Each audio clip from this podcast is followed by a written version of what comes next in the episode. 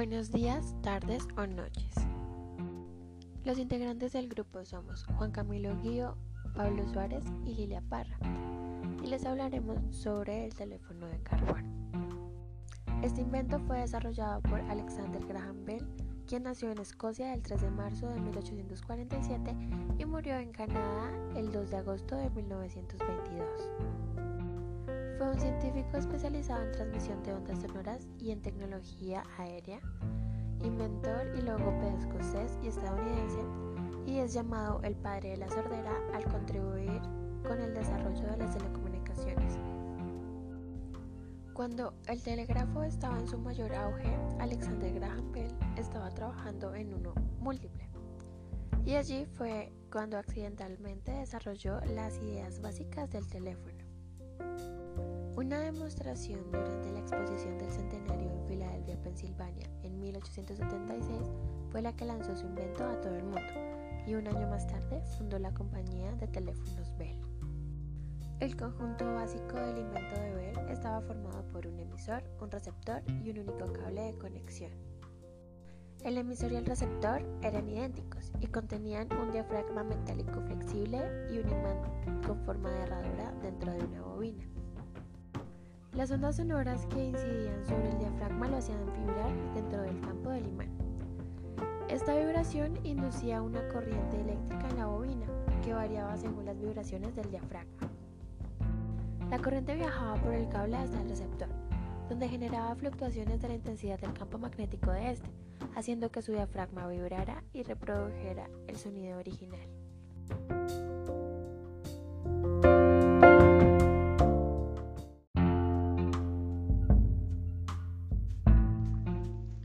El teléfono que construiremos es una reproducción de uno de los primeros teléfonos de carbón, el teléfono de barra de carbón de Hughes. Funciona con un auricular cuya construcción es también bastante sencilla. Nuestro teléfono, al igual que el del científico mencionado, tiene como parte principal una barrita de carbón de mineral. Sus materiales principales son eh, una cajita de carbón o de madera, un lápiz negro tipo HR, hojas de afeitar desechables, tornillos, alambre de conexión, pilas, alambre de cobre esmaltado número 16, barra de hierro o varios clavos grandes y un bloque de madera.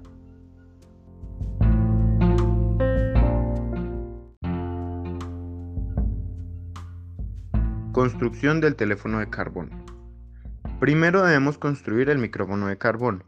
Para esto se hacen unos cortes paralelos con una cuchilla al centro de una caja que será nuestra base. Cada corte debe estar a unos 5 centímetros de distancia. Se toman las hojas de afeitar y se introducen en las ranuras que se hicieron previamente a la caja para que queden aseguradas. Luego se enrollan unos alambres delgados a cada una de las hojas de afeitar para posteriormente hacer las conexiones. Ahora se pelan los extremos de un lápiz negro de mina de carbón mineral y se le coloca en los bordes de las hojas de afeitar y no en la madera del lápiz. Ahora procedemos a la construcción del auricular. Este se hace con una tapa metálica de rosca que funcionará como el diafragma del auricular. Debe ser de latón o un metal parecido, es decir, que pueda ser atraído por el electroimán. Cuanto más grande y más delgada la tapa, funcionará mucho mejor. La tapa, que llamaremos diafragma, desde ahora se sostiene por el borde con tres tachuelas o tornillos de cabeza ancha sin apretar demasiado. Debe montarse en un trozo de madera de tal manera que sea atraído por el electroimán, pero sin que logre tocarse. El electroimán consta de una barrita de hierro sobre la cual se envuelven varios cientos de vueltas de alambre de cobre esmaltado número 16 o más fino Cuanto más delgado el alambre y cuantas más vueltas tenga, mejor será el funcionamiento del auricular. El electroimán se coloca en un agujero perforado en el centro de la madera. Finalmente, se toma el auricular y se hacen las conexiones. Para probar las conexiones, se coloca el receptor auricular cerca del oído y luego movemos el lápiz con los dedos. Debemos escuchar un ruido en el auricular.